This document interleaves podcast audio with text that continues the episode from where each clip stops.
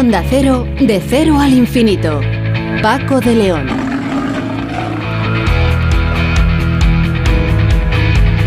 Señoras y señores, muy buenas madrugadas y bienvenidos a esta cita que tenemos cada semana aquí en Onda Cero para hablar de los temas que más nos interesan. En este programa diferente para gente curiosa, hoy vamos a empezar eh, hablando de un caso eh, del, que, del que se ha escrito y se ha comentado mucho el pasado viernes. Un joven de tan solo 14 años fallecía en la localidad madrileña de Getafe por intoxicación después de ingerir una lata de Red Bull que contenía unos eh, gramos de la conocida como cocaína rosa o TUSI. ¿Qué es esta droga? ¿Qué efectos provoca? Bueno, se lo vamos a preguntar a todo un experto como es el catedrático de urgencias de la Universidad Europea de Canarias, Guillermo Burillo. Hoy Sonsoles Sánchez Reyes nos cuenta la curiosa historia, o una curiosa historia, mejor dicho, sobre Napoleón Bonaparte. Y también vamos a comentar en este programa, en este programa algo acerca de la Agencia Espacial Europea que aprobó la semana pasada la construcción e implementación de M-Vision, una misión especial cuyo objetivo es responder a muchas de las preguntas actualmente abiertas sobre el planeta Venus. Luisa Lara, investigadora principal de la participación del Instituto Astrofísico de Andalucía, CSIC, en la misión, nos dará los eh, detalles. Ya sabemos también, por otra parte, que el idioma es algo, es algo vivo que se va adaptando a los tiempos, pero quizá no habíamos caído en la cuenta de que con el paso del tiempo palabras y expresiones van cambiando su significado. Y en este programa, cuando tenemos dudas al respecto, eh, pues tenemos la costumbre de llamar a Pilar Ucar, que es precisamente profesora de lengua de la Universidad Pontificia de Comillas. En Héroes eh, sin capa, eh, hoy nuestro experto en seguridad y emergencias, David Ferrero, nos hablará del Centro Logístico de Armamento y Experimentación del Ejército del Aire y del Espacio, un militar eh, de, esta, de este apartado del, del Ejército, nos eh, va a dar todos los detalles para conocerlo un poco más. Todo ello con Nacho García, el comandante Nacho García, en la realización técnica y con la música de nuestro invitado especial que esta semana responde a la petición de un oyente y que es el gran Elton John.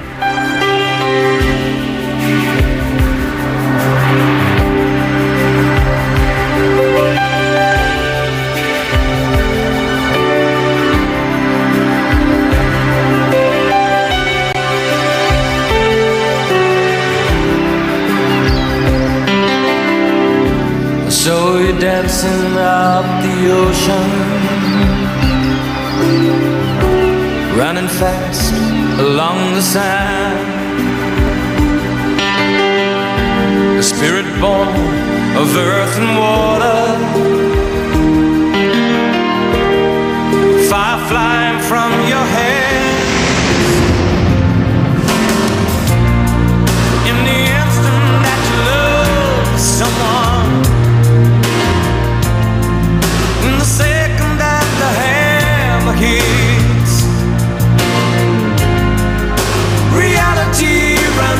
your spine,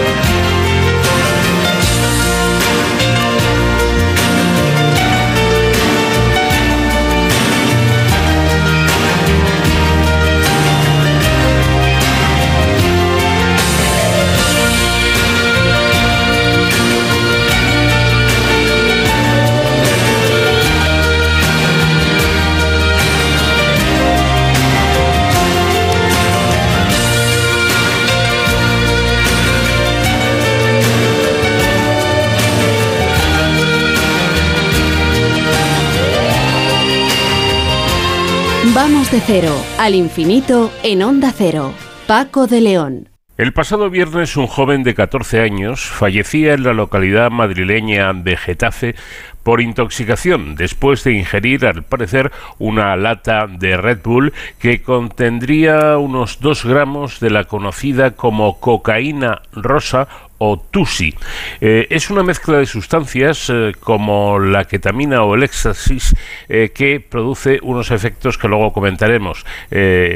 A los pocos minutos de esa ingesta, el chico cayó a plomo y sufrió una intoxicación mortal.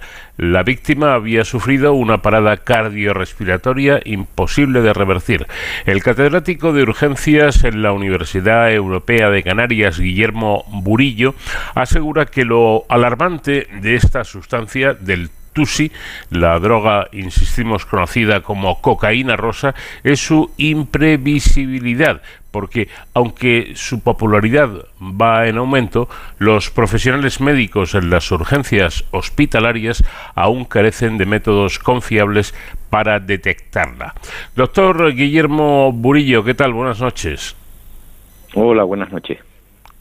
Bueno, si no me equivoco, los orígenes de esta sustancia se remontan al año 1974, cuando se sintetizó por primera vez, aunque su presencia en el mercado español ha cobrado relevancia a partir del año 2010.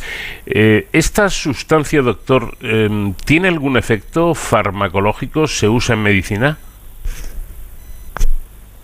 Eh, bueno, eh, el- hay una, fe- una feniletilamina que es el, el 2CB, conocido como TUCB o, o TUCI, eh, que tiene efectos, de hecho se, se diseñó en principio por sus efectos psicodélicos, pero algunos derivados de ellas están en ensayos clínicos para, para eso, para intentar o para ver si tiene alguna aplicabilidad eh, clínica. En el caso de la cocaína rosa, eh, eh, el problema es que las últimas eh, analíticas que se han hecho a muestras, según eh, Energy Control, eh, no tienen no tienen 12B, sino parece que tienen eh, MDMA, ketamina, cafeína, con lo cual eh, eso es lo imprevisible, que no no sabemos eh, qué contiene efectivamente en estos momentos esa esa llamada cocaína rosa, ¿no? Eh, eh, Si es lo que se suponía inicialmente o si tiene otras sustancias. ¿no? Eh, en el caso de que sea cafeína, MDMA, esto sí, sí hay opciones de detectarlo en los hospitales, pero si es el 12B no, no tenemos eh, equipamiento para su, para su detección ahora mismo. Eh, prácticamente todos los hospitales de, de España, salvo en dos, en el resto no, no existe esta tecnología. Bueno, ¿y eh, qué efectos provoca esta sustancia, el TUSI, en, la persona que lo ingiere? El 12B, eh, como digo, es una fe- feniletilamina que produce efectos disociativos, produce eh, cierta euforia y después una distorsión de, de la realidad, de la percepción. Eh, yo creo que para que los oyentes entiendan estos, estos dibujos psicodélicos ¿no? y estos viajes eh, que se daban con, con sustancias como el, el peyote, que habrán visto alguna película de- del siglo pasado, eh, son este tipo de, de efectos que es lo que buscan los, los, los consumidores. Depende efectivamente de, de la dosis. Eh, ¿Sería algo parecido al LSD o no tiene nada que ver? E- efectivamente, es un derivado o es de la misma familia química que el, que el LSD, correcto. ¿Y con el fentanilo tiene algo que ver? Eh, no, no otra- para nada, ¿no? Fentanilo es un, un opiáceo, un opiáceo eh, de los que denominamos ultrapotentes y no tiene nada que ver. Eh, no sabemos si es que está incluido, ¿no? Hay, hay alguna eh, comunicación por ahí que dice que podrían, que algunas pastillas podrían tenerlo. Bien. Eh, bueno, hay también eh, eh, gente que denomina, como estamos diciendo, a esta sustancia cocaína rosa, pero ustedes eh, dicen que no es cocaína, ¿verdad? efectivamente no de lo que sea no no no no, no parece que sea cocaína ni ni, ni, ni en las muestras no la, la información que tenemos que en las muestras no, no hay cocaína Bueno, este TUSI lo que sí lleva, como comenzamos al principio, es ketamina. Eh, ¿Qué es esta sustancia? la ketamina bueno eh, sí lleva en algunas muestras se ha detectado el problema es que no no no, no sabemos exactamente digamos todas las partidas que es lo que tienen no la ketamina es un anestésico eh, que se, se, se usa en, clínica, lo usamos en los hospitales y, y en anestesia veterinaria. Eh, se usa mucho también, sobre todo en países en vías de desarrollo, porque es muy potente y muy eh, es un fármaco eh, que no tiene un precio elevado. El problema es que también produce estos efectos psicodélicos, estos viajes, sensaciones de, de despersonalización, que es por lo que se usa como droga. Ujú. Em, también em, eh, hemos estado com- eh, comentando el, eh, el- el caso de este, de este chaval mm, con tan solo 14 años, un, un niño que, que se desploma y muere en apenas unos minutos. Eh, ¿Es tan radical esta, esta droga? Eh, vuelvo a decir lo mismo, es que, a ver, eh, eh, solo el, el no, no, tenemos información del resultado de, de, la autopsia de la analítica toxicológica forense, ¿no? que es lo que nos dirá qué pasó. Tampoco sabemos si ese, si ese corazón tenía algún tipo de, de arritmia o de, de problema eh, eh, cardiológico no conocido previamente, ¿no? Eh, eh, y no sabemos tampoco si hubo algún tipo de, de efecto cerebral, de hemorragia, o sea, no sabemos exactamente qué es lo que produjo la, eh, la muerte, ¿no? Estamos hablando de, de conjeturas. Eh, las bebidas energéticas con alto contenido en, cafeína, en la literatura científica hay varias muertes documentadas eh, por, por arritmias, ¿no? Con lo cual, pues, igual, insisto, igual, solo fue por por el consumo de energéticas, ¿no? No, no, que yo sepa, no se ha determinado qué otras sustancias eh, había ni qué es lo que teóricamente o, presumiblemente se le añadió a esa bebida energética. Si, como dicen, la cocaína rosa eh, lleva o puede llevar cafeína, pues igual eh, todo fue una sobredosificación de cafeína.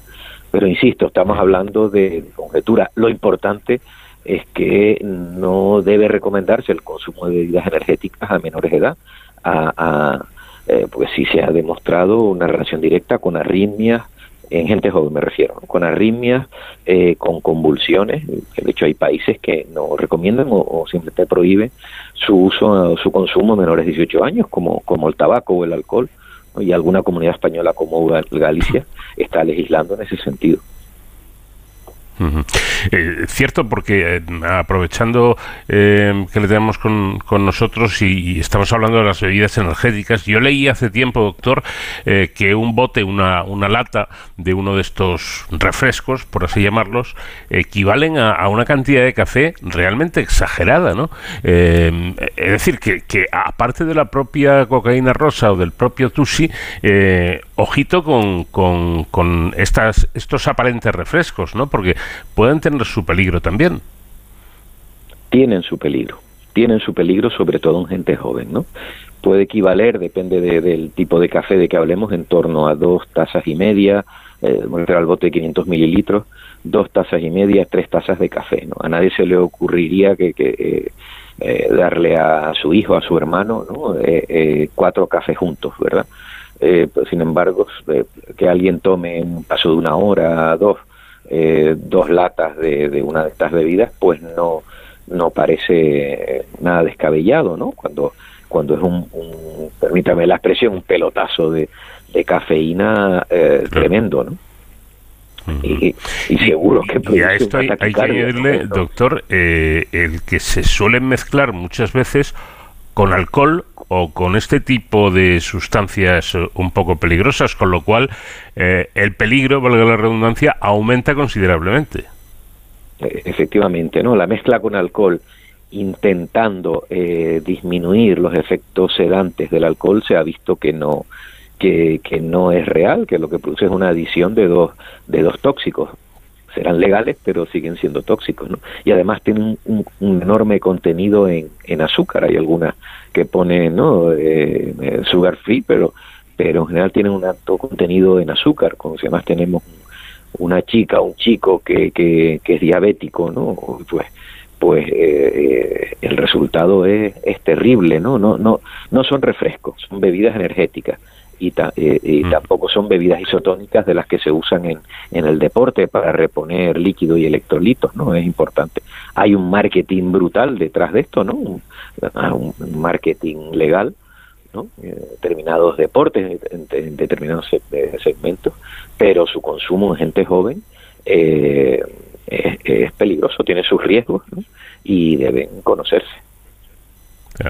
Bueno, volviendo a la, a la, sustancia que motiva esta entrevista, esa cocaína eh, rosa, dice usted que cualquier dosis puede ser peligrosa porque los viajes psicodélicos que produce no están del todo claros, ¿no?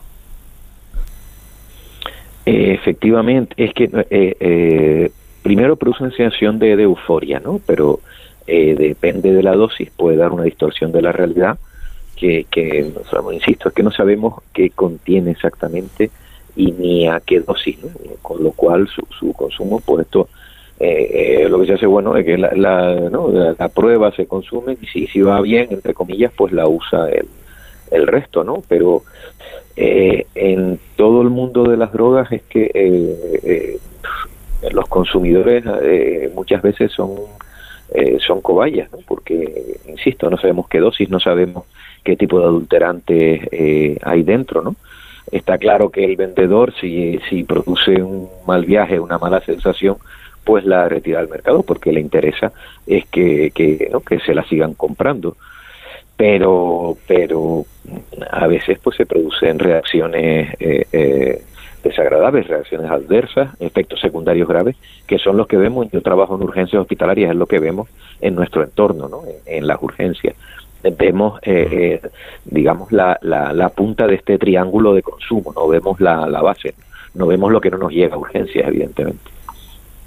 Ya. Bueno, hay otra cuestión a considerar. Eh, hablaba antes de, del marketing y es que se le ha dado esta sustancia a la cocaína rosa un marketing para que se considere mm, algo así como una droga de lujo. Pero resulta que es cara, ¿eh? Eh, parece ser que es cara en el mercado, pero resulta que su precio real es muy, muy inferior al que se está vendiendo. Es decir, que aquí se hace negocio con una facilidad pasmosa, ¿no? Efectivamente, aquí entra técnicas de, mercado, técnicas económicas eh, puras y duras, el, el, el marketing, eh, asociarse a, a, a, ciertos colectivos, a ciertas personas famosas, para, para un para un efecto que, bueno pues pues esto ha pasado en, en, el pasado con otras drogas no simplemente el nombre de cocaína rosa cuando parece que no lleva cocaína pues pues es parte de este de este marketing pues eh, una cuestión a a considerar. Yo no sé si, eh, visto lo visto, eh, pues eh, aparte de este tusio, cocaína rosa, las bebidas energéticas que comentábamos con el eh, doctor, quizá las autoridades debieran pensarse seriamente el hecho de realizar campañas para eh, concienciar, sobre todo a los chavales, a la gente joven, de que primero que la bebida, las eh, bebidas de ese tipo no son refrescos, no es como tomarse una Fanta, nada que ver, y luego, ojo, con estas eh, drogas nuevas que están apareciendo en el mercado y que por lo que estamos viendo pueden resultar mmm, bueno aparte muy peligrosas letales al menos en algunos casos. Un muchacho con tan solo 14 años eh, perdía hace unos días la, la vida en, en Getafe por eh, aparentemente parece ser por el consumo de esta sustancia mez mezclada con, con, esta bebida energética. Doctor Guillermo Burillo, mmm, muchísimas gracias por habernos atendido y me imagino que ustedes, los, los médicos eh, que se dedican a, a, esto de las emergencias, tendrán que estar atentos, ¿no? poniéndose al, al día y al corriente de todo lo que desgraciadamente está apareciendo en el mercado. Efectivamente, de hecho estamos intentando en nuestro grupo de investigación conseguir financiación para poder eh, detectar estas drogas en, en, urgencias hospitalarias y poder tener una, una visión real de, de, qué se está consumiendo ¿no? y, de qué, y de qué efectos producen, porque eh, el mercado no los va no los va a definir, ¿no? O sea, son, eh, son los pacientes que atendemos los que los que nos van a dar la pauta de qué es lo que realmente hay y qué efectos produce, ¿no? Y, y si me permite, pues hay, hay campañas buenísimas, ¿no? El, el Plan Nacional sobre Drogas tiene mucha información, asociaciones como Energy Control tienen mucha información y la, la FAD, la Fundación de Ayuda contra las Drogas, también hace campañas buenísimas, ¿no? Como usted dice, eh, hay que informar, informar, informar, ¿no? Eh, es probable que no consigamos terminar con el consumo, pero pero reducir o, o hacer un un consumo cuando no haya otra eh, van a seguir consumiendo no determinada mm. gente pues por lo menos que no sea en edades donde donde donde es vulnerable el, el cuerpo a esta sustancia no reducir consumo si no se puede eliminar y, y evidentemente tener el conocimiento de los efectos que, que se pueden producir pues doctor, lo dicho, gracias por habernos atendido y muy buenas noches. A ustedes, buenas noches.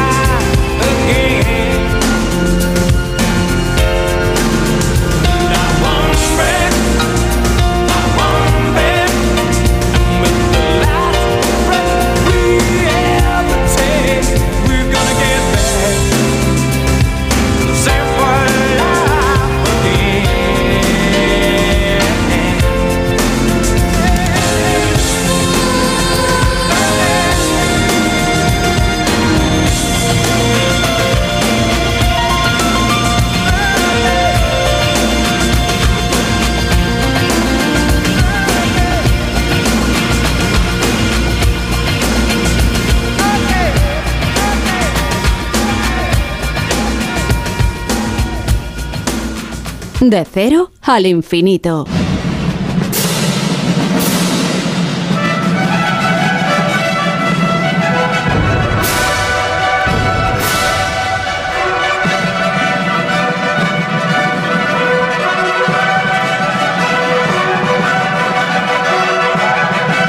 Esta noche Sonsoles Sánchez Reyes nos quiere recordar a un francés que estuvo muy ligado a España, en su época de emperador. Buenas noches, Sonsoles. Muy buenas noches, Paco. Bueno, pues esta que vamos a conocer es la historia de Napoleón, guarda del Zoo de su villa. Era el 25 de mayo de 1804 y Napoleón I llevaba solo una semana ciñendo la corona de emperador de los franceses. Ese día, en un momento tan prematuro de su trayectoria imperial, rubricó un decreto trasladando la capitalidad del departamento de la Vendée desde Fontenay-le-Comte hasta La Roche-Guyon, una pequeña población que entonces no alcanzaba ni los 500 habitantes. La Roche-Guyon había surgido en época alto medieval, como atestiguaba su nombre, alrededor de un castillo erigido en una roca que domina el valle del río Yon. Si su localización en el centro del departamento era más conveniente que la de la sureña Fontenay, el resto de sus circunstancias estaban lejos de ser privilegiadas. Hostigada en 1793 por el traumático reinado del terror revolucionario que trajo consigo un gran derramamiento de sangre, en 1794 fue asolada por un incendio en el marco de las guerras civiles entre partidarios de la Revolución Francesa y contrarrevolucionarios, los pocos habitantes que quedaban cuando atrajo el interés de Napoleón, sin medios para acometer una reconstrucción completa, se hacinaban en un caserío a todas luces insuficiente. Demasiado sufrimiento junto. Pero el emperador, decidido a modernizar y pacificar la ciudad, plantó precisamente allí la semilla de su modelo urbanístico, dotándola de todos los símbolos civiles, prefectura, escuela secundaria, juzgado, cárcel, cuartel y hospital, con intención de preparar la ciudad para acoger 15.000 habitantes. Los ingenieros Cormier y Vallot imprimieron a La Roche-Guyon forma de un gran pentágono compuesto por cinco bulevares, así como su característica organización en damero en torno a una gran plaza central de casi tres hectáreas que continúa hoy. Y la ciudad cambió su nombre por el de Villa Napoleón, plenamente identificada con su hacedor. Cuatro años después, el 8 de agosto de 1808, Napoleón, de regreso de España, realizó una primera y única visita a su ciudad homónima que duró seis horas. Pero sus expectativas se desvanecieron de inmediato. Recibido en el gran albergue de la plaza central que se bautizaría como Plaza Napoleón, una de las únicas edificaciones terminadas en ese momento, expresó su enojo al ver que las obras acumulaban una inexplicable demora e impulsó nuevos decretos para acelerarla. En la fachada del edificio hoy una placa conmemora el paso de Napoleón. El emperador también se sintió profundamente decepcionado al descubrir que muchos inmuebles se estaban construyendo con tapial, material que le pareció intolerablemente humilde para el plan de un soberano. Furioso, se dice que cortó un muro con su espada exclamando, He aportado oro para construir palacios, y vosotros habéis levantado una ciudad de barro. Pero la urgencia de los acontecimientos derivados de las campañas napoleónicas pronto distrajo la atención del emperador de su esquema urbanístico. Villa Napoleón, con su destino unido al del gobernante que la promovió, verá oscilar su nombre varias veces en un lapso vertiginoso, en función de si las etapas históricas eran de caída en desgracia o de rehabilitación de la figura del emperador. Así, con la restauración monárquica en 1815 cambió de denominación a Villa Borbón-Vendée. La llegada de Napoleón III a la presidencia de la Segunda República hizo que de nuevo adoptase su nombre de Villa Napoleón, y el ascenso de aquel al trono imperial en 1852 fue renombrada como Villa Napoleón Vendée. Esta época fue de esplendor para la localidad. Llegó el ferrocarril en 1866 y se construyó una estación, lo que la hizo crecer y desarrollarse. La anécdota es que en la actualidad se conserva aún las paredes de la estación con el nombre de la ciudad de aquel momento, Napoleón Vendée. En ese periodo floreciente, en 1864, nació en la ciudad Benjamin Rabier, un precursor del cómic de animales, autor de la célebre imagen de la vaca que ríe y creador del personaje del pato Gedeón. También entonces se dotó a la plaza central de la villa de una estatua ecuestre de Napoleón I, inaugurada el 20 de agosto de 1854 para celebrar el cincuentenario de la ciudad. Fue esculpida por el conde Emilien de Nieuwekerque, amante de Mathilde Bonaparte, la prima de Napoleón III. La obra se financió con aportaciones de 152 municipios de la Vendée y de la Administración de Bellas Artes. Pero la deposición y el exilio de Napoleón III en 1870 trajo consigo que la villa borrase su pasado imperial de su nombre y quedase como Lago Chillon para lo sucesivo. Sin embargo, su sino poblacional sería ascendente. En la Tercera República rozó los 10.000 habitantes. En 1954 llegó a 20.000 y tras su fusión en 1964 con las vecinas Boussy de la Roche y Saint-André d'Ornay en 1975, la ciudad alcanzó los 48.000. Hoy supera los 53.000, casi cuadruplicando las iniciales aspiraciones de Napoleón I. En 2010, el proyecto del arquitecto y urbanista Alexandre Chemetov fue seleccionado entre 52 propuestas para remodelar la Plaza Napoleón y los trabajos se extendieron hasta 2014. Chemetov quería convertirla en un salón al aire libre y un pulmón verde para la ciudad. Está equipada con cuatro estanques poco profundos en los que viven carpas koi, que operan en un circuito cerrado, nutriéndose del agua de lluvia recogida en los tejados de los edificios alrededor de la plaza. También hay tumbonas y áreas con césped y está decorada con más de 30.000 flores, plantas y árboles. Arces, jazmín, lotos, juncos, nenúfares, palmeras, tulipanes de Virginia. En septiembre de 2013, la localidad natal de Ravier, el pionero de la tira cómica de animales, vio cómo su emblemática plaza era dotada de un bestiario mecánico de 13 ejemplares, ideados por François de la Rosière director artístico de la Compagnie des Machines de Ile de Nantes y construidos en madera y acero que pueden ser manipulados por el público. Dos flamencos rosados, un hipopótamo, un ibis sagrado, un dromedario, una perca del Nilo, tres ranas, un sapo, una nutria, un búho y un cocodrilo. La campaña egipcia de Napoleón Bonaparte inspira el proyecto de turismo diseñado por de la Rosière que cuenta una sugerente leyenda de que cuando Napoleón fundó la ciudad, sus científicos regresados de la expedición egipcia fabricaron un bestiario mecánico para estudiar la fauna de aquel país. Estos animales desaparecidos poco después de la construcción de la ciudad se habrían redescubierto durante las tareas de renovación de la plaza. Una deliciosa fantasía que convive con la realidad cercana en forma de escultura ecuestre de Napoleón en la plaza de su nombre, última réplica que queda de la original de Neuwerkerk, destruida en Lyon en 1870 catalogada como monumento histórico desde junio de 2016, fue restaurada en 2020. Es la única de las seis estatuas ecuestres de Napoleón en Francia que permanece en su ubicación original. Al pie de ella, una placa recuerda que el emperador fundó la ciudad en 1804. Imposible obviarlo o olvidarlo. 200 años después, Napoleón ejerce de vigía del peculiar zoológico desde su aventajada atalaya sobre la plaza monta el que merece considerarse el decimocuarto animal del bestiario, aunque no lo puedan accionar los visitantes. Marengo, el más emblemático de sus caballos. Un tordillo árabe que descendía de la legendaria yeguada del sultán. Un corcel bello, fuerte y muy veloz, que el emperador llevó a Francia desde su expedición a Egipto en 1799, cuando tenía siete años y fue su fiel compañero en todas sus batallas, en las que el noble animal resultó herido hasta en ocho ocasiones. Pero la inteligencia se demuestra al adaptarse a las circunstancias y es estéril soñar con las glorias pasadas.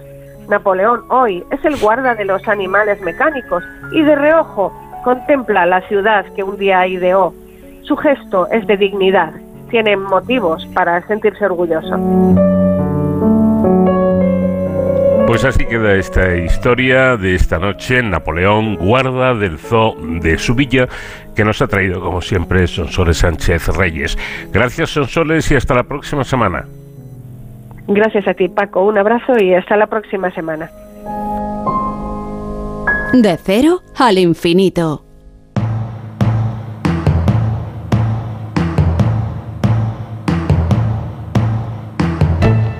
La ecología química es un campo de investigación interdisciplinar que busca comprender y describir los mecanismos químicos que subyacen a las interacciones y comunicación entre organismos vivos.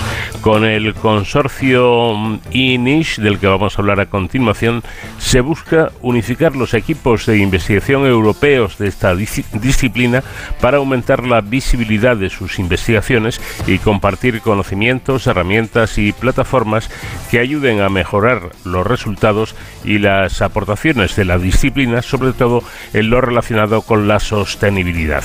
Pilar López es investigadora del Museo Nacional de Ciencias Naturales y miembro de este proyecto. ¿Qué tal, Pilar? Buenas noches. Hola, buenas noches, ¿qué tal?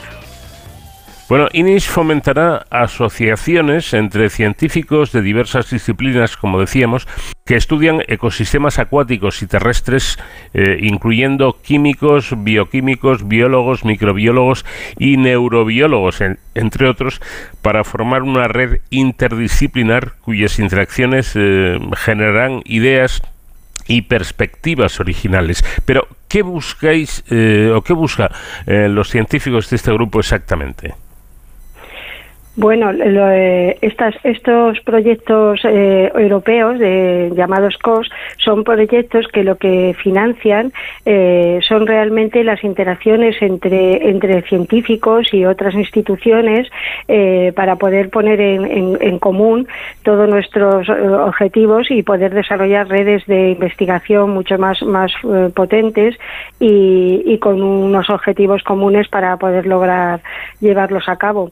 En este caso, eh, que es lo que intentamos eh, es eh, que todos los investigadores a nivel europeo eh, que nos dedicamos eh, a la ecología química en parte o en, en la totalidad de nuestras investigaciones, pues podamos tener una relación sólida entre nosotros y, y- y ver los- las, las dificultades que tenemos en nuestras investigaciones para poder echarnos una mano y, y también mirar retos futuros para, para poder desarrollar estos retos eh, entre, entre todos nosotros. Eso sería Claro, más o menos el objetivo de la, de la acción, sí. Decía que, que, mm, mm, señalan ustedes que en la actualidad este campo de investigación está mm, extremadamente fragmentado y de ahí la relevancia de fomentar las colaboraciones entre quienes investigan eh, en la materia. Eh, se trata en definitiva, no sé, me da a mí la impresión de au- aunar el conocimiento, ¿no? Sí, bueno, el, principal problema es que, eh, como has dicho al principio, esto es un campo muy multidisciplinar, cada uno nos dedicamos a una cosa, hay bioquímicos, ecólogos, ecólogos evolutivos, eh, genéticos moleculares, entonces cada uno tenemos mm, unos objetivos comunes, pero también unas metodologías diferentes de cada campo, entonces es muy es complejo a veces eh, eh, manejar el mismo vocabulario entre nosotros o incluso las mismas mm, metodologías. Entonces, eh, esta acción lo que propone es, es crear una, una red, eso, donde, donde se pongan eh, en común todas esas problemáticas que tenemos a nivel de, de poder trabajar eh, en, en el mismo, en el mismo campo, todos juntos. Y, y entre- Bueno, y más allá de la colaboración científica, el consorcio busca el desarrollo de nuevas estrategias para abordar distintas problemáticas de la sociedad actual, eh, como la protección de la biodiversidad y la reducción de contaminantes. Digamos eh, que esta sería la parte práctica. Claro, eh, efectivamente hay bueno hay varios objetivos dentro de la acción. Uno de ellos sería, por ejemplo, la, protección de la biodiversidad, que es en, la- en lo que yo más o menos trabajo, ¿no? Eh, entonces, claro, descubrir y descubrir cuáles son los sistemas de comunicación entre individuos o entre individuos y su medio, en este caso a nivel de, de señales químicas, eh, sería muy importante para poder mm, abordar temas de contaminación de los ecosistemas acuáticos acuáticos o terrestres o, mm, o cómo puede afectar el cambio climático, por ejemplo, a la comunicación entre, entre individuos, ¿no? que es a lo que, a lo que yo me dedico. Entonces, descubrir estos problemas y cómo, cómo, cómo las relaciones con el medio natural afectan a, a cómo se pueden mm, eh, descubrir y, y interpretar esas señales químicas, pues es de gran importancia. Y también sirve, pues, por ejemplo, también para el desarrollo de, de para evitar plagas de, de, de algunas especies invasoras, este, para muchísimas cosas. Es un campo muy aplicado. Mm. Sí. Se habla de ecología química. eh, eh, me quería detener aquí un, un instante porque en apariencia, insisto, en apariencia, eh, parecen términos antagónicos, ¿no? Ecología y química, pero quizá es que puede haber una química que sea ecológica, ¿o no? Bueno, eh, realmente podríamos definir a la ecología química como una ciencia que lo que estudia es el papel de estas de las interacciones entre los seres vivos. O sea, lo que es la ecología son las eh, el- la ciencia que estudia las interacciones entre los seres vivos y su ambiente. En el caso de la ecología química, lo que podríamos decir es que es una ciencia que estudia estas interacciones entre los seres vivos, pero producidas por compuestos químicos. Entonces, estas interacciones tanto entre animales entre ellos, como entre animales y plantas, o como animales y el, y el ambiente. Entonces, eh, la ecología química lo que trata es de comprender y descifrar estos mecanismos que están mediados por, por señales químicas que se producen en estas interacciones y, ver cómo, cómo afecta la comunicación entre especies o, eh, o, o dentro de la misma especie, de, de todos los organismos vivos. Sí, porque eh, en definitiva, eh, si no me equivoco, el lenguaje de la química es eh, la forma de comunicación eh, más antigua y, y más extendida en nuestro planeta, en la Tierra, ¿no? Sí, sí, es, exactamente. Es una, es una de las, de las maneras de comunicarse de, de las más antiguas y realmente nosotros, bueno, eh, en cualquiera de, de estos, lo que estudiamos realmente son los semioquímicos, ¿no? Un semioquímico eh, lo que lo que nosotros decimos como semioquímico es una sustancia química o un tipo de un complejo de sustancias que emite un organismo y que afecta el comportamiento de otros individuos. Entonces, esa, eso es una manera de comunicarse cuando tú emites una señal que sería un semioquímico, en este caso, un, un compuesto químico, que es capaz de cambiar el comportamiento de otro individuo, tanto de su especie como de otra, de otra especie. De esa manera, eso es una manera de comunicación y es de las más antiguas del mundo. Puede ser por compuestos que de, excreto, de productos de, de, excreción que haga cualquier individuo o cualquier otra cosa, pero eh, al estar en un medio afecta el comportamiento de otros individuos y eso es una manera de comunicarse. Entonces, estudiar el papel de estas sustancias químicas en la comunicación entre individuos y su medio ambiente es lo que hace la ecología química. Bueno, los biólogos reconocen la importancia de explorar la química de las sustancias naturales de los ecosistemas y de los organismos con que trabajan. ¿Es este un campo quizá poco conocido? Pues bueno, relativamente es bastante más moderno que otro tipo de, de, disciplinas. En el caso nuestro, por ejemplo, pues claro, tienes que descubrir, eh, de, mi grupo de investigación lo que hacemos es descubrir cómo son, cuáles son estas sustancias y cómo son capaces de modificar el comportamiento de un individuo de cualquier especie animal que, que, con la que puedas trabajar. Entonces, esto hace que, que, tengas que tener conocimiento no solo de la, de la biología del animal, sino de la ecología del, del, del ambiente y luego, por supuesto, eh, eh, también de cómo se puede analizar químicamente esas sustancias a nivel a nivel de laboratorio. Entonces eh, es muy es novedoso el hecho de poder eh, hacer que tantas multidisciplinas estén en el mismo en un mismo estudio no y, mm. y, y por eso es complicado. Pero bueno el, realmente claro salen unos resultados muy interesantes porque porque son como muy globales no de, de, de la del, del, resultado final, ¿no?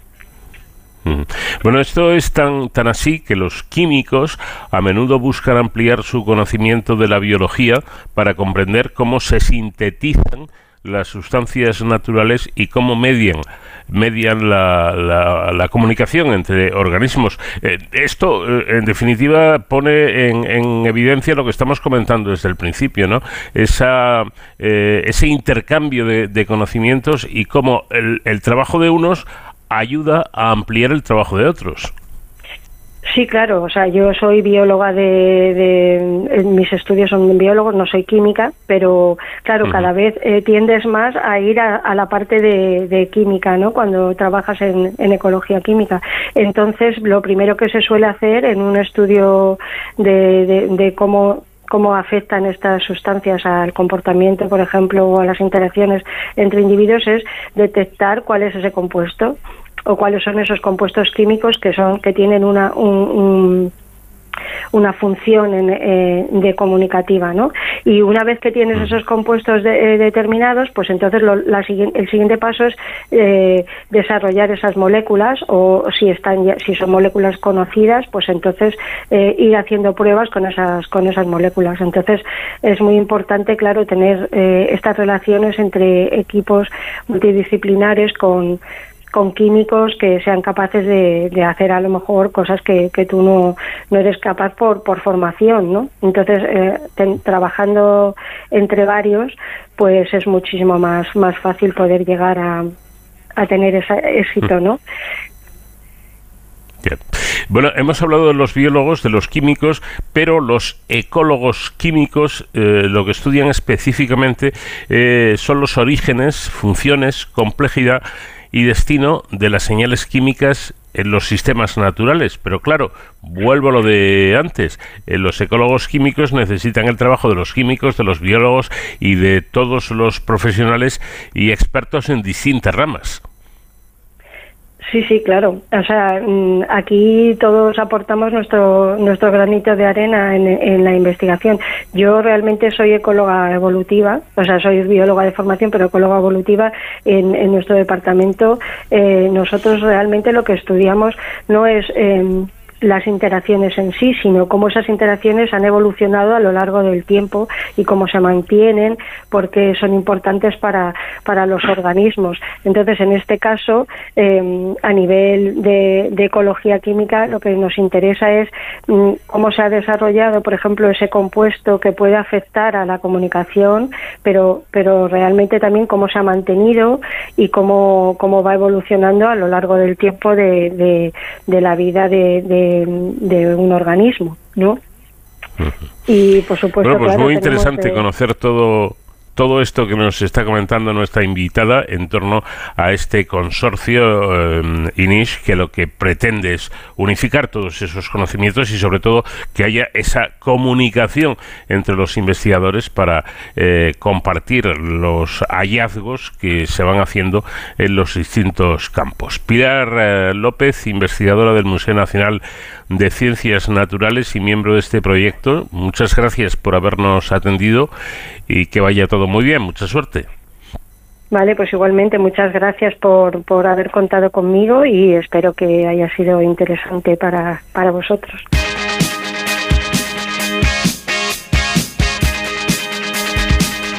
Terminamos nuestra primera hora de programa. Paso ahora a los servicios informativos de Onda Cero y a la vuelta continuamos.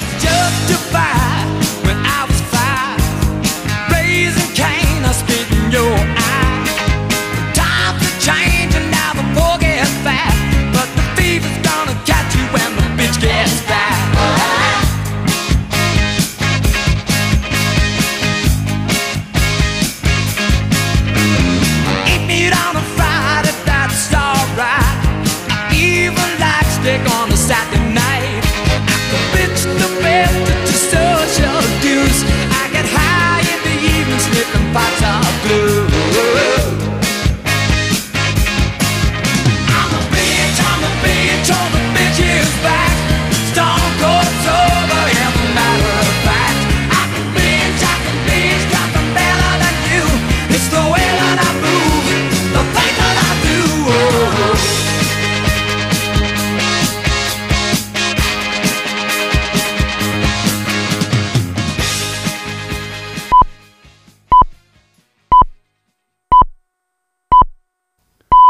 Son las 5, son las 4.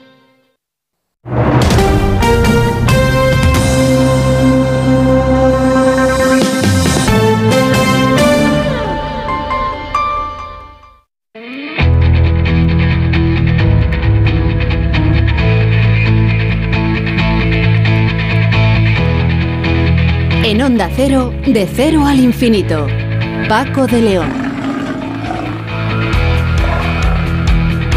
Hoy estamos de vuelta en De Cero al Infinito para abordar eh, nuestra segunda hora de programa en la que vamos a hablar de la Agencia Espacial Europea, la ESA, que aprobaba la semana pasada la construcción e implementación de Envision, una misión especial cuyo objetivo es responder a muchas de las preguntas actualmente abiertas sobre el planeta Marte. Luisa Lara, investigadora principal de la participación del Instituto de Astrofísica de Andalucía, CSIC, en la misión, nos va a dar todos los detalles.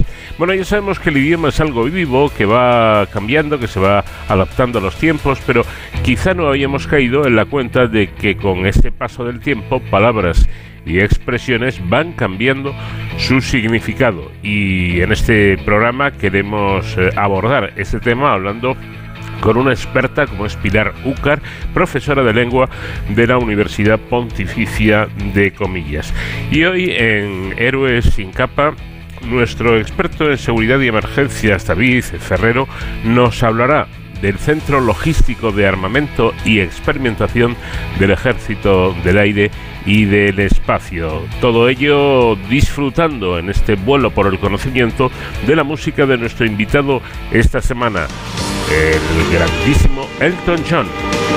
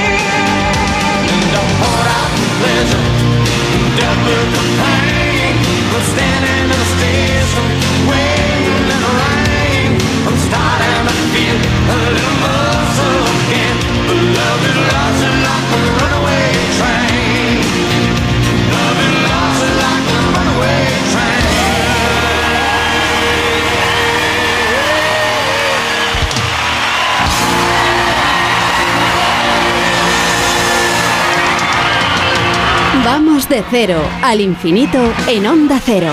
Paco de León. La Agencia Espacial Europea aprobó la semana pasada la construcción e implementación de Envision, una misión espacial cuyo objetivo es responder a muchas de las preguntas actualmente abiertas sobre el planeta Venus. El Instituto de Astrofísica de Andalucía, CSIC, participa de manera significativa en uno de los cuatro instrumentos principales de esta misión. A lo largo de este año, el proyecto seleccionará un contratista industrial europeo con el fin de comenzar los trabajos de construcción de los instrumentos y de la propia nave espacial. La misión estudiará el planeta Venus desde su núcleo interno hasta su atmósfera superior y proporcionará datos fundamentales sobre su actividad volcánica y su clima, aspectos clave para entender cómo y cuándo este planeta, considerado gemelo de la Tierra, cambió y se volvió tan inhóspito. El, la- el lanzamiento de Envision está previsto para el año 2031 en un cohete Ariane 6 y a principios de 2035 comenzará sus operaciones científicas. Voy a saludar ya a Luisa Lara, que es investigadora principal de la participación del IA CSIC en la misión. Luisa, ¿qué tal? Buenas noches. Hola, buenas noches. Encantada de estar con vosotros. Gracias. Bueno, pues a, pesar de ser el eh, primer planeta, me refiero a Venus, visitado por una sonda espacial allá por los años 60, eh, Venus sigue siendo uno de los planetas mm, con más preguntas abiertas por todo el sistema solar, ¿no? Eh, ¿Por, qué es así? Mm, todos los planetas de alguna manera tienen un montón de preguntas abiertas y en la próxima década van a ser casi inabordables por cuestiones, bueno, pues de lanzamiento, coste y demás. Pero el hecho de que tengamos a Venus tan cerca de nosotros y haya sido mm, bastante menos explorado que lo está haciendo Marte, es precisamente por esa naturaleza de la atmósfera. Em, también el, el hecho de que esté más cerca del Sol que está Marte complica mucho lo que es el, el diseño de la misión, el- digamos la protección térmica eh, para la nave como tal y para los instrumentos. Y luego porque también eh, de alguna forma mm, supone un laboratorio que no se había, digamos, eh, tomado conciencia de ello fundamental para estudiar el papel que juega una atmósfera o una superficie o la actuación o la- los procesos volcánicos, tectónicos, en, el aspecto general que se da a un planeta. Eh, el hecho de que sea una atmósfera muy densa, dióxido de carbono, grandes cantidades de azufre, de ácido sulfúrico que se forman, pues bueno, pues era una atmósfera complicada, pero eh, gracias al avance de la ciencia y de una visión integrada, como yo llamo, de lo que es un planeta, donde lo que vemos, que es básicamente la atmósfera en el caso de Venus, está muy determinado por, por la actividad superficial, la actividad geológica, el aspecto geológico, eh, nos, hace- nos ha hecho falta algunos años para darnos cuenta de que no podemos estudiar una atmósfera per se, no podemos estudiar una superficie per se o un interior, sino que hay una conexión muy importante, como de hecho ocurre en la Tierra, con el oxígeno y la presencia de seres vivos, para poderlo abordar. Entonces, eh, estos son algunos de los motivos por los cuales no se, no se ha eh, estudiado de forma tan profunda o tan, digamos, exhaustiva como está haciendo Marte. Dificultad por estar donde está y luego, pues, eh, el percibir que, que hay que estudiarlo como un todo. Bueno, si Venus es, como decíamos al principio, nuestro planeta gemelo, ya que se formó en unas condiciones similares a las de la Tierra, ha evolucionado, también lo comentábamos, de una manera radicalmente opuesta, convirtiéndose en un lugar inhóspito. Y esa creo que es una de las principales preguntas que se plantean. Pero eh, no sé si hay respuesta, pero hay por lo menos alguna pista o alguna sospecha al respecto de por qué pudo ser así. La, la idea que se baraja y la que se quiere confirmar, o por lo menos dar una respuesta un poco más, más certera, es tuvo una gran evolución eh, geológica o una gran actividad volcánica que expulsó a, la atmósfera una cantidad ingente de dióxido de carbono y de azufre. Esos gases, unidos a la cercanía del Sol, que bueno, no es mucho con respecto a la, no hay mucha diferencia con respecto a la Tierra, pero la suficiente para que los procesos químicos sean determinantes, es lo que da lugar precisamente a la atmósfera que ahora tenemos. A eso también hay que unir el tipo de rotación que tiene Venus. Venus tiene una característica particular y es que el día es más largo que el año, rota muy despacio, aunque la atmósfera tiene un proceso de superrotación, va muy rápido. Pero el, quizás, y es lo que queremos ver en las próximas décadas, yo no sé si lo veré, estaré jubilada, pero bueno, espero que me quede capacidad intelectual para entenderlo, eh, esa evolución sí procede precisamente de actividad volcánica. Bueno, ha dicho usted una cosa que yo creo que está llamando la atención ahora mismo, a mí el primero y luego a todos los oyentes. Eh, la rotación de Venus es tan lenta que un día es eh, más corto que un año. No, un día es más largo que un año. Un- más largo, efectivamente, más largo que un año. Eh, cuesta trabajo imaginarse esto, ¿no? Sí, es por, bueno, eh, yo no soy una experta en dinámica, pero ese es el, el- el hecho. Eh, no sé qué ha producido ese fenómeno, porque ya le digo que yo no soy experta en dinámica planetaria, pero ese es un caso particular, vamos, es un problema particular. No obstante, bueno, eh, podría investigar un poco más y dar más respuestas. Dicen ustedes que aunque la atmósfera de Venus con sus nubes de ácido sulfúrico imprene- impenetrables eh, a la luz visible, por lo tanto no permite una visión directa de la superficie del planeta, pero sí existen métodos indirectos para, para estudiarla. No sé si la pregunta es un poco atrevida. ¿Cuáles son esos métodos? Existe, bueno, la, la carga científica de la misión Mission tiene dos de esos instrumentos que pueden permitir ver la, la superficie y es un radar de, de apertura sintética, bueno, de apertura sintética son términos ya muy técnicos, pero es un radar precisamente que ve en determinadas longitudes de onda a las cuales puede atravesar eh, la, la- la capa de nubes y la capa atmosférica. Entonces, ese radar va a ver precisamente estructuras en la superficie, va a haber, eh, bueno, pues si hay tectónica o fracturas que denoten tectónica de placas, va a haber, eh, bueno, se sabe que hay volcanes de una magnitud tremenda, pero precisamente va a haber eh, ese tipo de volcanes y si hay más de los que ya se conocieron con las naves Magellan mm, la- en el siglo pasado.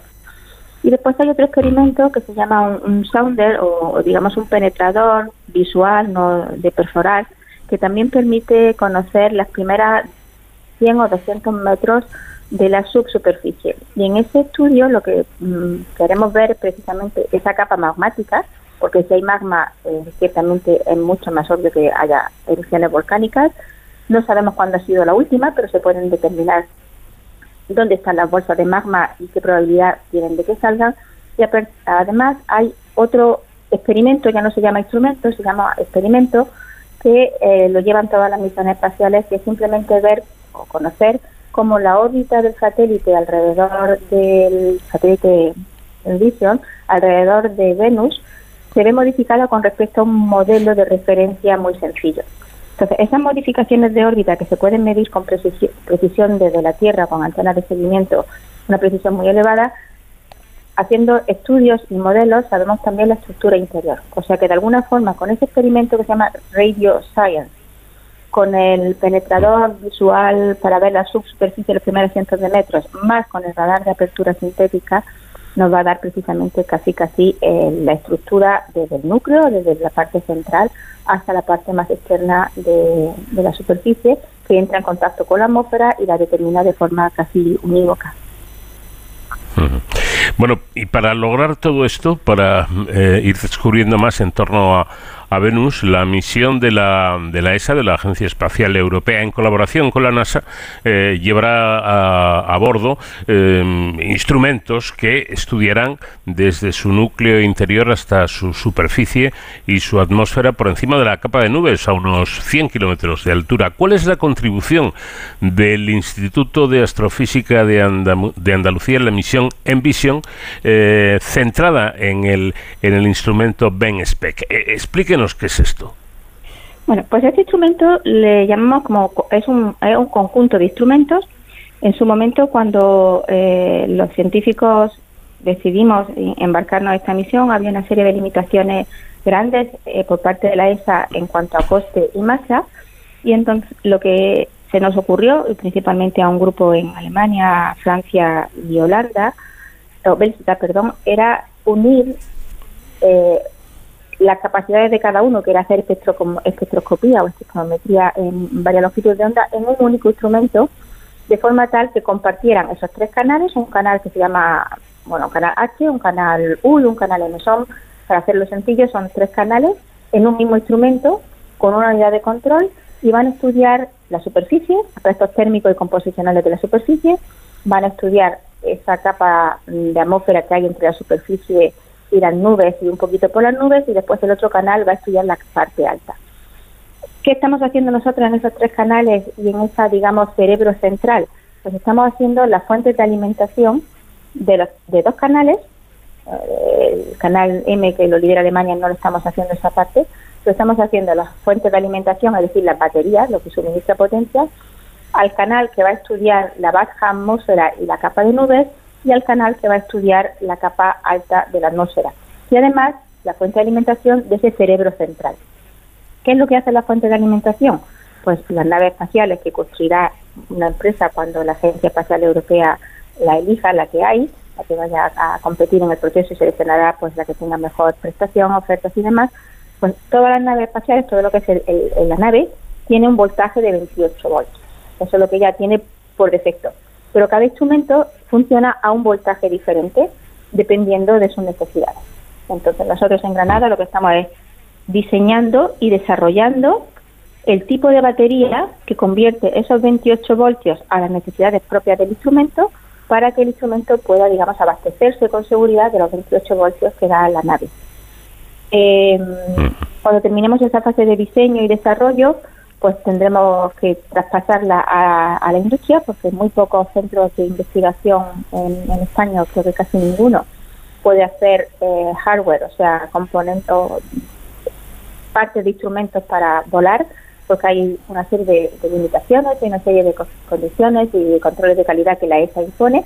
Nosotros no tenemos certificación para hacer eso, entonces cuando nosotros hayamos terminado nuestro mm, diseño, nuestro desarrollo y haya pasado una revisión crítica, es el momento en que entra la industria, digamos, traspasamos todo ese trabajo científico tecnológico del instituto a una empresa que ya veremos la que porque es un proceso de licitación abierto lógicamente y terminará de construir lo que se lanzará en el 2031 o 32 en un Ariane 6. Bueno, si hay, si hay un tema que preocupe actualmente a nivel mundial es el efecto invernadero. Eh, ¿El conocimiento de Venus nos puede ayudar, les puede ayudar a los científicos eh, eh, a paliar este problema? Yo creo que, esta es mi personal opinión, eh, no creo, porque el efecto invernadero que se está produciendo en la Tierra, lógicamente producido por el ser humano, por un montón de actividad industrial, el carbono. El hecho, el efecto invernadero que hay en Venus es una cantidad ingente de CO2 producida probablemente por actividad volcánica y no tanto por seres humanos porque nunca lo hubo allí sí que eh, debe preocuparnos en el sentido de que si en la Tierra el ritmo de producción de gases invernaderos eh, sigue a este, a- sigue creciendo como, como actualmente, no creo que llegamos a, que lleguemos a tener una atmósfera de, de 90 bares en la superficie de CO2, pero sí que podemos tener eh, una gran cantidad de, de gases, ya no solamente de CO2, sino todos los que derivan de una química compleja que existe en la Tierra, con la presencia del ser humano, con actividad biológica y demás, que aumente la temperatura de forma mm, no a los 700 Kelvin o los 400 grados que hay, pero sí que está claro que los gases que ahora mismo se producen en la Tierra por actividad humana sobre todo son un claro digamos condicionante a que haya un efecto invernadero no de la magnitud de Venus porque el origen es diferente pero sí nos podemos ver reflejado a pequeña escala en temperaturas muy elevadas. Sí, sí, bueno, la vida tiene un, un punto en el que ya no puede seguir o sea que se rompen las moléculas y el ADN y no hay vida Bueno, y para terminar, eh, parece que el papel eh, español, el, desarrollado por el Instituto de Astrofísica de Andalucía, eh, va a resultar fundamental en este trabajo, ya que, como usted señala, no es posible comprender la superficie de Venus sin entender también su atmósfera. Y precisamente Ben Speck permitirá establecer bien dicha interrelación, ¿no? Eh, sí, lo vamos a, a poder hacer. Incluso eh, los canales que van a estudiar de- desde la superficie hasta la capa alta de la atmósfera, en el, en el evento de que ocurra una erupción volcánica, mientras esté allí orbitando, mm, se va a ver un aumento, perdón, se va a ver un aumento de determinados gases producidos por esa actividad volcánica que automáticamente eh, los tres canales los van a medir con cierto desfase porque bueno los gases se expulsan en la superficie tardan un tiempo en llegar a niveles de sondeo que hace por ejemplo Benspec H y tardan también otro tiempo en llegar a la parte de, de alta atmósfera que hace Benspec U. Todo esto obviamente hay que convolucionarlo hay que digamos integrarlo en procesos de dinámica que también la dinámica atmosférica de Venus es muy muy muy interesante y complicada, ¿no? Pero sí que tenemos la suficiente con Benspec, tenemos todos la- los peldaños, digamos, desde la superficie hasta la alta atmósfera para entender lo que ocurre en ella y cómo interacciona en función del tiempo y de las características de la explosión volcánica si hubiera hasta niveles de 150 o 200 kilómetros de altura. Bueno, pues importante desde luego este trabajo científico que está en proyecto y que en unos años eh, podrá darnos respuestas a las muchas preguntas que hay sobre, sobre Venus con además eh, ese importante trabajo y participación de la investigación española a través del Instituto de Astrofísica de Andalucía. Luisa Lara, investigadora principal de esta participación española en la misión, muchas gracias por sus explicaciones y por habernos atendido. Buenas noches. Muchísimas gracias a ustedes. Adiós, buenas noches.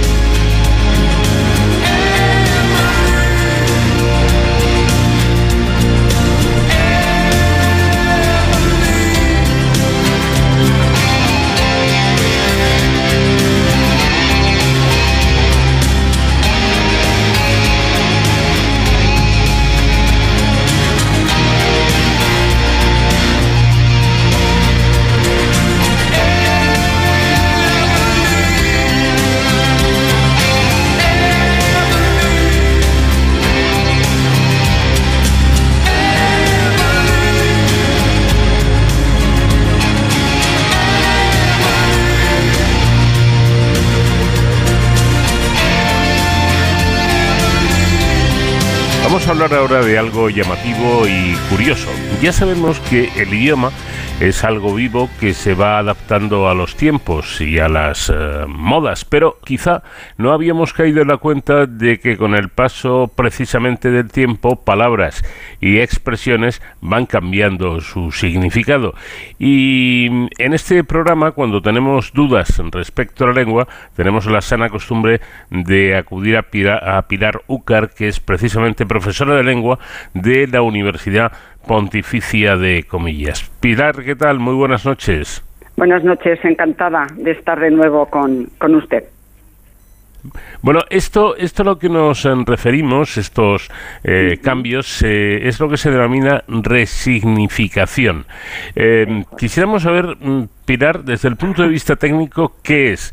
¿En qué consiste exactamente este fenómeno? Bueno, pues eh, como usted muy bien dice, es un fenómeno que para saber con exactitud el significado, aunque ya está metido en la palabra, hay que empezar diciendo que la RAE todavía no ha admitido este término en el diccionario.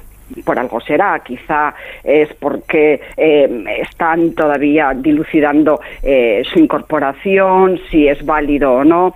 En cualquier caso, sí hay mucha literatura en, las redes eh, sobre la injundia de la resignificación, aunque no esté registrado, lo podemos definir como eh, nuevos significados, nuevos matices, nuevos tonos que se dan a las palabras, a expresiones que siempre han estado en, en nuestra lengua. Pero curiosamente, resignificación, yo creo que mm, lo podemos visualizar de manera más clara eh, si nos atenemos eh, a otros eh, a otros ámbitos. Resignificación existe en la educación, en, en el arte, en la filosofía.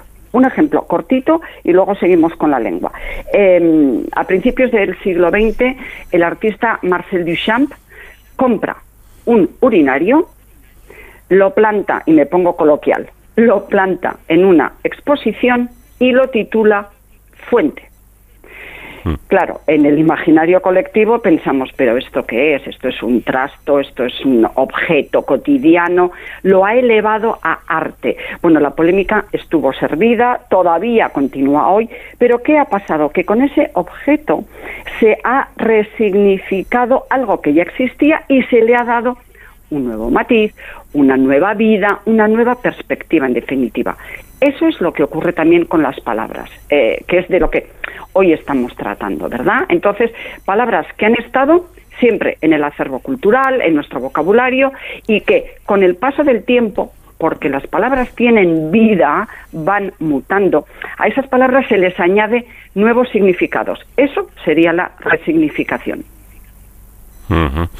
Em, pero se refiere a, mm, eh, a- este, cam- este cambio, la, la resignificación, ¿se refiere a conceptos o eh, se refiere a palabras y expresiones en concreto? Pues eh, efectivamente, como usted bien dice, eh, es más amplio de lo que de lo que se puede esperar. No solo son palabras, son expresiones, son conceptos, son movimientos ideológicos, incluso también. Eh, nosotros cuando decimos, eh, por ejemplo, echar la siesta, hacer la siesta, pensamos en la dormidera que nos entra después de comer.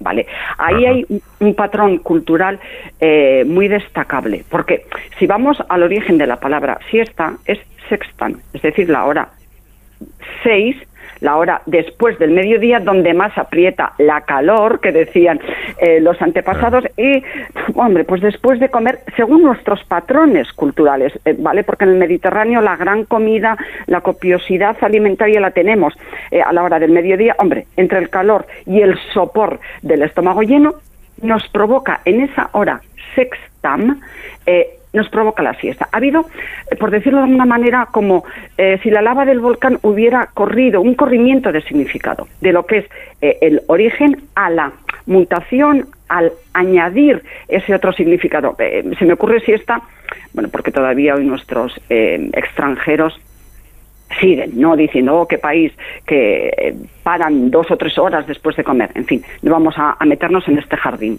Curiosa palabra, jardín.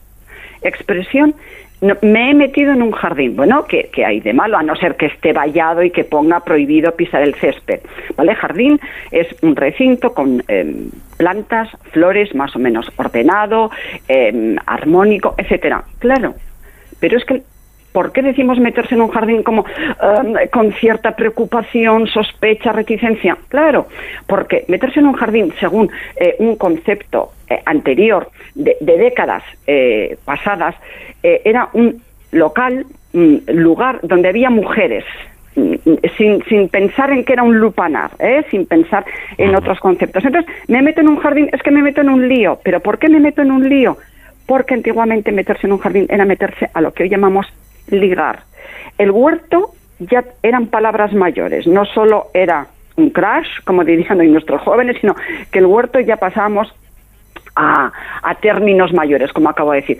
Eh, para que vea cómo yo puedo ir relacionando expresiones que hoy las utilizamos, que si nos retrotraemos a tiempos eh, pasados, tenían un significado y que vamos añadiendo. Repito, palabras, expresiones, eh, hacer la cama. A este político le han hecho la cama. Hombre, dudo yo que se refiera con esa expresión a que hoy han ido a su habitación, en su casa, y que el embozo se lo han colocado bien, le han estirado el edredón. No, le han hecho la cama, es que efectivamente le han hecho una jugarreta, le han hecho una faena. ¿Por qué? Porque en una de las acepciones antiguas, hoy ya en desuso, de la palabra cama, significa sepulcro, significa ataúd. Vamos, que lo han muerto matado, como dicen hoy los jóvenes. Podría seguir, Bueno. pero, pero ya sabe que yo si empiezo, eh, voy como un tiro, eh, ahí estamos, voy como un tiro, me lanzo como un cohete. Estoy utilizando continuamente palabras y expresiones resignificadas. Y, eh, Pilar, mm, ¿de qué manera se produce este fenómeno o por qué se produce este fenómeno? Bien, pues eh, yo creo que es uno, eh, es uno de los aspectos más curiosos, pero hoy en día mm, quizá más desconocidos. Eh, he estado investigando, no solo como, como profesora de lengua, sino como curiosa del, idioma, y la mayoría de, expertos o de especialistas en, en cultura, en, parámetros lingüísticos, coinciden, y yo estoy con ellos, en que em, la costumbre, las tradiciones se van modificando, la sociedad cambia y la palabra tiene que reflejar esos cambios. En los medios de comunicación también ustedes tienen eh, una gran importancia en este, en este avance, en este desarrollo que a veces puede ser involutivo, ¿eh? que a veces puede ir hacia atrás, ya mm, con, con expresiones eh, malsonantes, etcétera. Mm, Pero sabe que in- indefectiblemente tengo que acabar en la palabra, tengo que acabar, pero que podemos seguir, tengo que acabar en la palabra que ha provocado que los medios se interesen por la resignificación lingüística. Y la palabra, no la podemos eludir, es la palabra zorra sin mencionar el éxito o no del eh, festival y de lo que va a suponer en Eurovisión. En, en lengua, voy a intentar contestar a su pregunta, en lengua tenemos un grupo de palabras que se denominan malditas y la mayoría forman parte del animalario, ¿vale? Cuando explicamos eh, el género. eh, el género femenino, hablo siempre del género gramatical. Cuando tenemos que explicar a los extranjeros, eh, incluso ya a nuestros nativos, ¿eh? Eh, cómo cambia el género masculino y el femenino en el mundo, en la fauna, bueno, viene la sorpresa. ¿Pero eso por qué se ha producido? Bueno, pues por costumbre, porque em, se daban hechos sociales en los que, por ejemplo, a la zorra no se le atribuía la condición de astuta, de sabia. No, no, no, no. Digamos que era, eh, bueno, de, de- mujer fresca. Me encanta lo del adjetivo fresco porque me recuerda a, a mis abuelos, ¿no? Eh, es una fresca. Eh, fresca hoy, resignación, ¿eh? Eh, perdón, resignificación, eh, me, me ha jugado una mala pasada el subconsciente. Eh, fresca hoy vendría a ser alguien, bueno, pues eh, dicharachero con mucha soltura, ¿vale? En el fondo, ¿por qué? Pues porque se va modificando ese, ese significado. Y yo creo que la única razón es que nos amoldamos a las costumbres eh, sociales, a los eh, modelos que nos, eh, a los que nos adaptamos, mm, a los que nos obliga la, la sociedad. Por eso, ahora, con esta canción, quizá podamos hablar de nueva resignificación para la palabra zorra, bueno, o loba, o perra, o gata, leona, ahí podríamos seguir, y añadir mutaciones, es decir, eh, valores eh, que van hacia lo positivo de ese término. De, de todas formas, Pilar, llama la atención que en, en un idioma como el nuestro, tan rico en, vocabulario, eh, pues eh, se recurra a este fenómeno de la resignificación. Eh, eh, me imagino que no es porque no existan términos suficientes, sino eh, porque, porque cambian, ¿no? Del- del- de algún modo, las formas de ver las cosas. Efectivamente, yo iba a empezar, eh, le estaba dando vueltas a la expresión que precisamente quiero mencionar. Y por eso de, lo de las vueltas. ¿Cuántas veces eh, cuando estamos eh, hablando con, con alguien les decimos, dale una vuelta? ¿Qué significa dale una vuelta? Es piénsalo, repiénsalo, míralo de otra manera, dale una nueva perspectiva. Esa expresión tan común, tan simple, eh, encierra mucho. Es decir, eh, lo que viene usted comentando, eh, porque le estamos dando otros ojos, le estamos dando otra mirada. Pero no solo ocurre en, nuestra lengua. Mire, en el francés tenemos la palabra frufru, por cierto, aceptada en la academia, en el diccionario, la palabra frufru con U, no como en francés frou frou. Vamos a ver, los franceses también tienen esta propia resignificación, porque en su origen, frufru, lo que significaba eran esas veladas íntimas, esas confidencias que se hacían entre amigos, amigas, etcétera. Y como eran unas confidencias casi eh, hechas al oído, de ahí Frufru ahora en francés es el leve sonido que produce eh, la seda de las faldas, así de específica es la palabra frufru. Es decir, que han ido del sonido tan leve del cuchicheo, ahí tendríamos otra, del bisbiseo, ahí tendríamos otra resignificación. Eh, han ido ahí le han dado un nuevo significado. Claro que yo lo de la seda y las faldas, muchas veces cuando oyes el roce de, de la falda dices esto es cartón piedra, pero bueno, y sobre todo porque los españoles somos muy dados a la comparación, a la metáfora. Nos encanta. Yo recuerdo que en una visita al hospital a mí me dijeron, uy, María Pilar, tiene usted una vena cañón. Mire, yo casi me caigo. Vena cañón. Me pareció fascinante, eh, sin pensar en la resignificación. Pero la enfermera me decía, qué bien, qué bien voy a pinchar, porque la vena la comparó con un cañón. Ahí estamos resignificando lo que es una vena, lo que es un pinchazo, lo que es una analítica, y buscamos un símil que nos acerca a, a esa imagen. Eso es resignificar. Bueno, eh, ha mencionado el, el caso del francés. Eh, ¿Esta resignificación ocurre en todas las lenguas o, o no? Bueno, eh, yo, yo no es que ahora yo sea una experta políglota, ni mucho menos, pero sí que investigando podemos encontrar eh, alguna, pues por ejemplo en cantonés, también en japonés. Yo he señalado una que a mí me ha llamado la atención por la sonoridad, ¿no? En ruso hay una expresión yo lo voy a pronunciar a la española, siempre fonetizo todo lo, extranjero. Hay una expresión que es yolkipalki, que si lo traducimos, mira, igual desde su programa lo hacemos viral. Igual esto, mm, lo, lo que hacemos es eh, introducir eh, cierta rusificación lingüística. Bueno, pues yolkipalki lo que significa literalmente es abeto palo.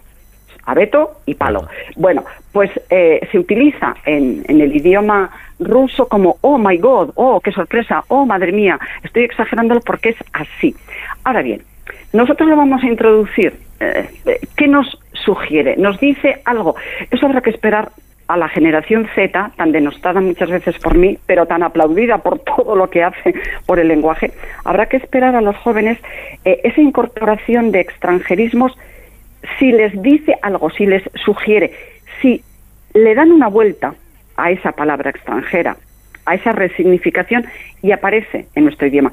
De todos modos, fíjese que yo he empezado diciendo que la academia está siendo cauta, está siendo prudente como siempre, eh, aunque luego introduce, bueno, pues a borbotones otros términos eh, sin parar, está siendo cauta porque está dando tiempo a este a este fenómeno, ¿no? Está observándolo desde la barrera a ver de qué manera estos nuevos significados, estas nuevas eh, modificaciones se pueden ir incorporando seguramente al lenguaje cotidiano oral, pero no tanto al lenguaje escrito.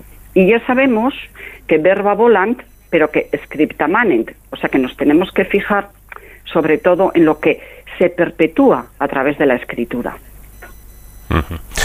Bueno, pues eh, muy interesante esta explicación sobre este término. Insistimos que aún no está recogido por la RAE, pero que eh, viene utilizándose, eh, cambiando un poco el significado de, los términos, la resignificación.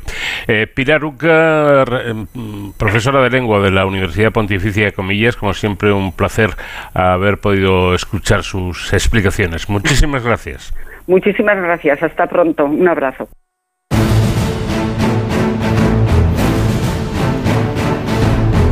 Llegamos al tiempo reservado para hablar de seguridad y emergencias, héroes sin capa, y hoy nuestro experto David Ferrero nos va a hablar del Centro Logístico de Armamento y Experimentación del Ejército del Aire y del Espacio. ¿Qué tal David? Buenas noches. Buenas madrugadas, Paco. En la sección de Héroes sin capa de hoy vamos a volar, vamos a volar y también vamos a navegar un poquito, pero sobre todo vamos a volar.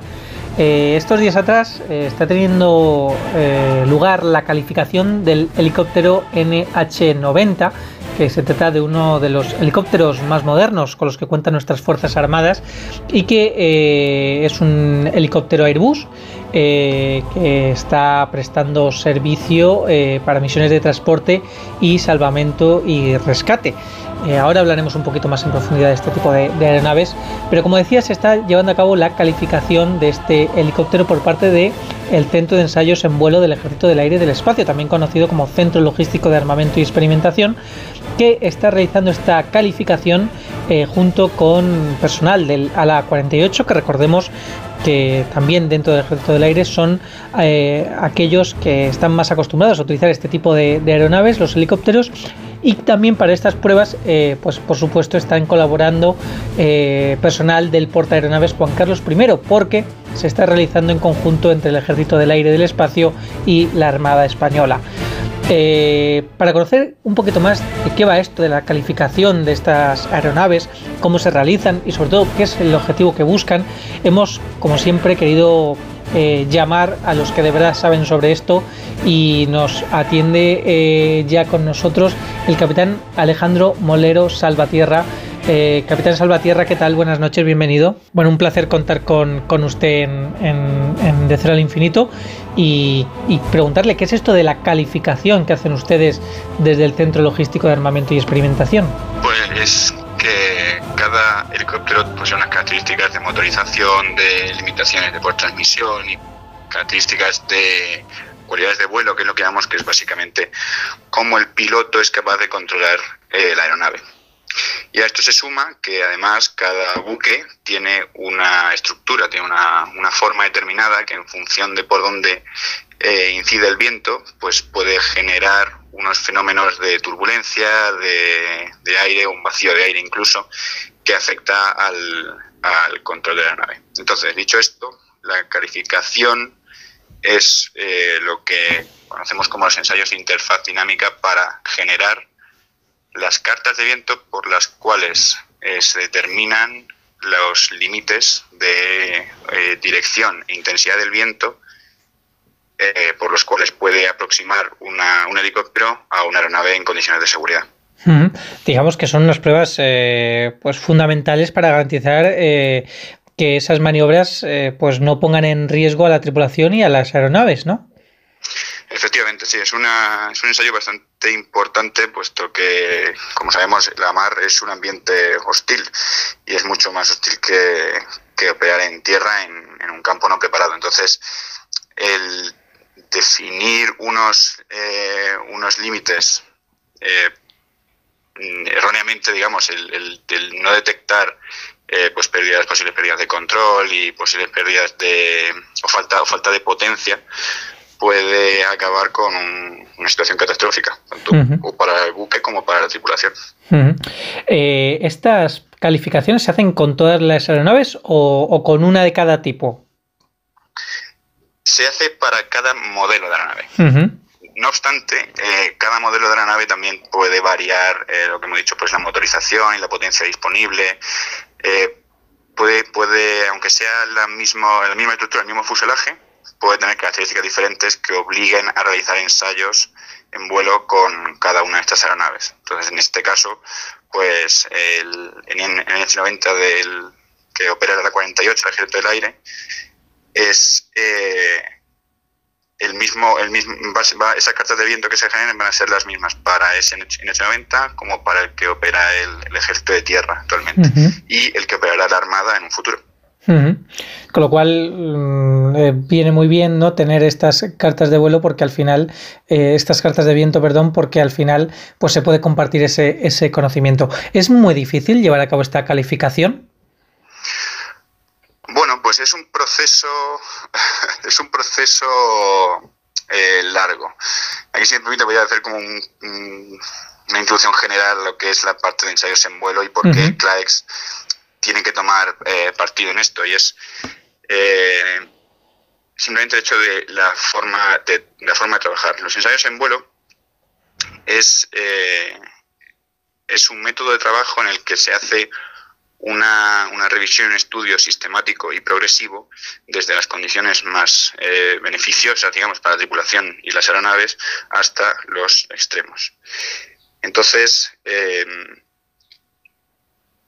para, para poder realizar eh, para poder realizar esta, este tipo de estudio es necesario contar con gente que, que tenga experiencia en que tenga experiencia en vuelo, que tenga experiencia en la máquina, contar con estudios anteriores y todo eso, pues al final se refunde y se pasa por un proceso de, en primer lugar, revisión documental de ensayos realizados anteriormente, de posibles eh, puntos débiles que tenga la aeronave o posibles, eh, eh, por ejemplo, en este caso, eh, turbulencias que pueda generar la- el puente de mando del de Juan Carlos I, que es lo que se estudió, ¿no?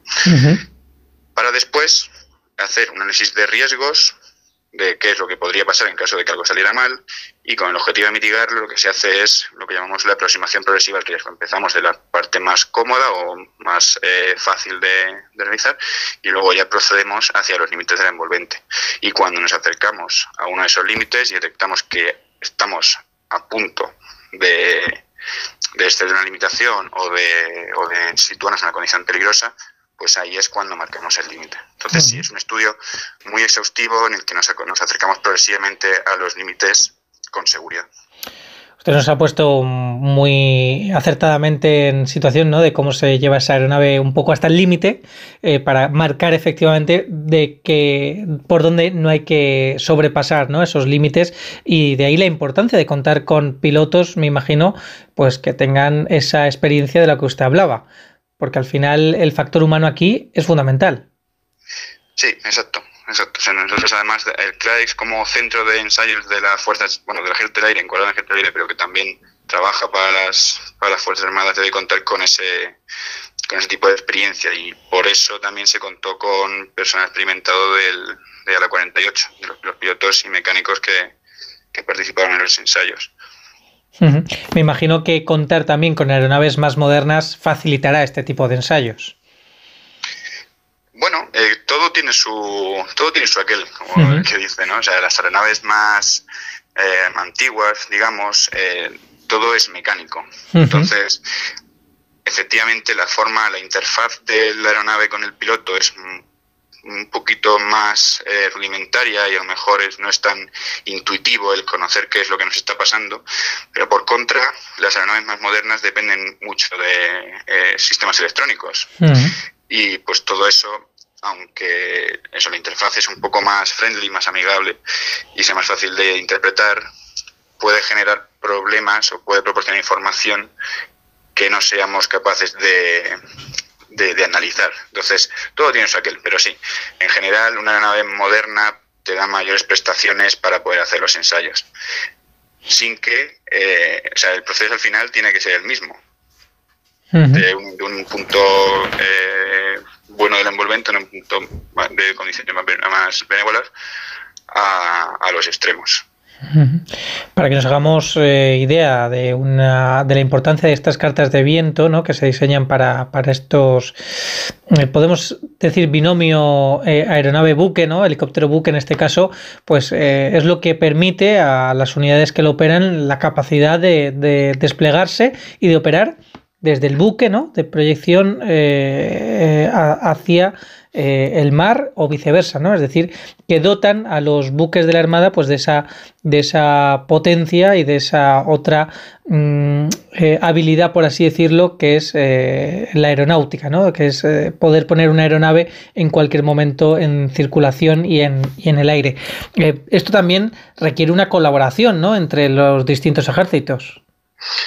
Exacto, exacto. Entonces, eso es lo que comentaba antes de CLAEX, aunque está encuadrado dentro del ejército del aire, puede realizar eh, o ejecutar programas que sean beneficiosos para, para todas las Fuerzas Armadas. Nuestro cometido es eh, proporcionar capacidades de combate eh, a todas las unidades, principalmente el ejército del aire, pero en este caso, como hemos dicho, pues afecta también a- al ejército de tierra y a la Armada Española.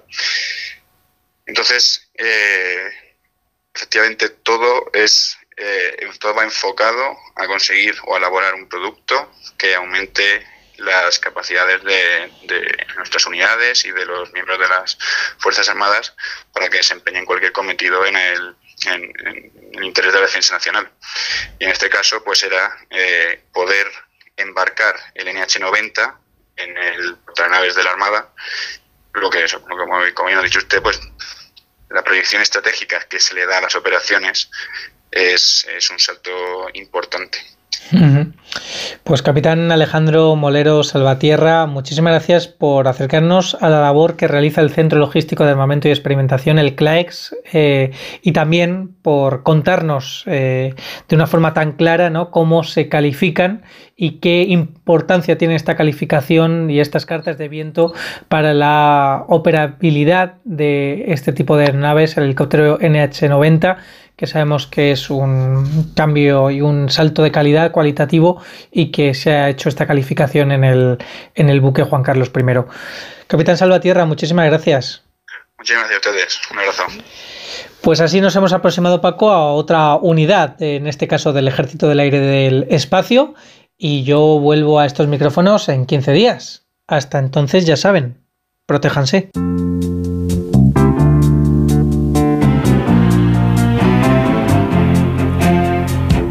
Fantástico dúo el que formaron Elton John y Kiki D en esta canción con la que nos despedimos.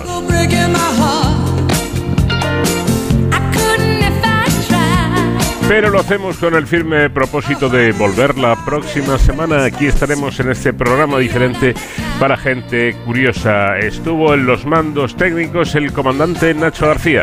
Les habló encantado como siempre Paco de León. Adiós.